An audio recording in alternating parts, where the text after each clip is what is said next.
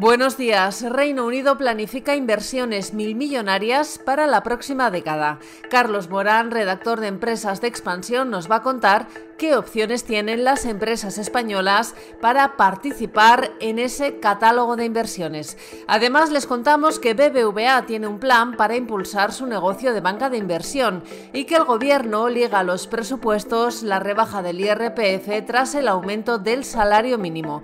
También les hablamos sobre los resultados de Ford y sobre los planes de Fox, Warner y Disney para crear una plataforma conjunta de streaming.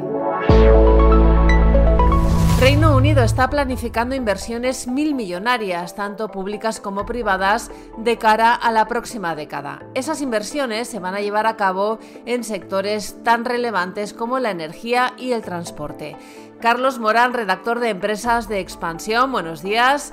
El catálogo es realmente extenso y propicio para las empresas españolas. Efectivamente, Amaya, el catálogo de inversiones que quiere desplegar Reino Unido en la próxima década es impresionante, más de 820.000 millones de euros. Y las empresas españolas, en mi modesta opinión, están bien posicionadas, porque a pesar de que Reino Unido ya no forma parte de la Unión Europea, la experiencia acumulada durante años de trabajo dan a determinado lista de grupos españoles un pasaporte y una carta de, de presentación muy valiosa. En el lado de las infraestructuras yo destacaría el papel que ha desempeñado hasta ahora Ferrovial, ACS y FTC.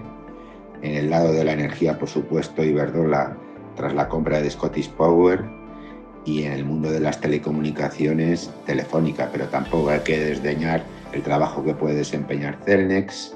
Eh, por el lado del medio ambiente, Acciona y FCC en lo que es la modernización de la planta de tratamiento de residuos británico, es decir, innumerables oportunidades se abren para las empresas españolas gracias a este plan inversor británico titánico.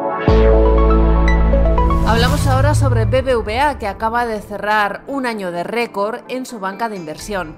Pero el banco quiere más y ya tiene un plan para conseguirlo. En primer lugar, está decidido a incrementar la relevancia del negocio con los clientes institucionales como fuente de crecimiento futuro. Además, BBVA quiere explotar al máximo su capacidad de conectar empresas y necesidades en distintas partes del mundo gracias a su presencia global. Pero hay dos países donde el empeño es mayor, son Estados Unidos y México, que se han convertido en motores de la banca de inversión de BBVA. El Consejo de Ministros aprobó ayer finalmente el aumento del 5% en el salario mínimo interprofesional de 2024, hasta los 1.134 euros mensuales. Sin embargo, Hacienda no ha elevado hasta esa cifra la exención para pagar el IRPF por el momento se ha limitado a aprobar una reducción de las retenciones que se practican sobre la nómina mensual a la espera de la rebaja definitiva del tributo ligado a la aprobación del proyecto de presupuestos generales del Estado para este año. Esta estrategia eleva la presión para lograr respaldo parlamentario a las cuentas públicas.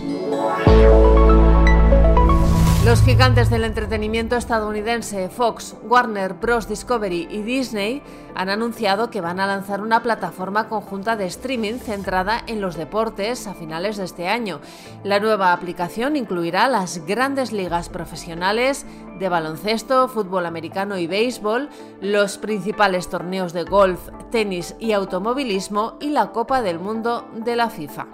También hemos conocido los resultados de Ford. El fabricante de automóviles ganó 4.329 millones de dólares en 2023, tras perder más de 2.000 millones el año anterior. Y en Argentina, la ley Omnibus, la ley estrella del presidente ultra Javier Milei, vuelve a comisión después de que no haya conseguido el respaldo necesario en la Cámara de Diputados. Hoy los agricultores seguirán movilizándose en una jornada en la que sus protestas van a llegar también a los debates en el Congreso de los Diputados y en el Parlamento Europeo. Y el Pleno del Senado debate y vota la senda de déficit del Gobierno para el periodo 2023-2026 que va a ser rechazada por la mayoría absoluta del Partido Popular. Esta circunstancia obligará al Gobierno a presentar una nueva senda en Consejo de Ministros, que después volverá a pasar por el Congreso y el Senado. Y en la bolsa el IBEX 35 subió ayer un 0,62% hasta recuperar los 10.000 puntos.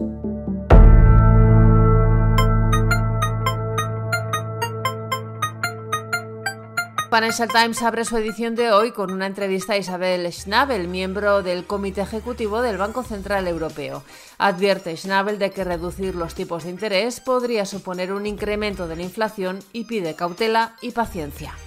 Y además cuenta que Shane, el gigante textil chino, está buscando la aprobación tácita de Pekín para su OPV en Estados Unidos. Estos son algunos de los asuntos que van a marcar la actualidad económica, empresarial y financiera de este miércoles 7 de febrero. Soy Amayor Maichea y han escuchado La Primera de Expansión, un podcast editado por Raquel Moreno y dirigido por Amparo Polo. Nos pueden seguir de lunes a viernes a través de expansión.com, nuestras redes sociales y las principales plataformas de podcast.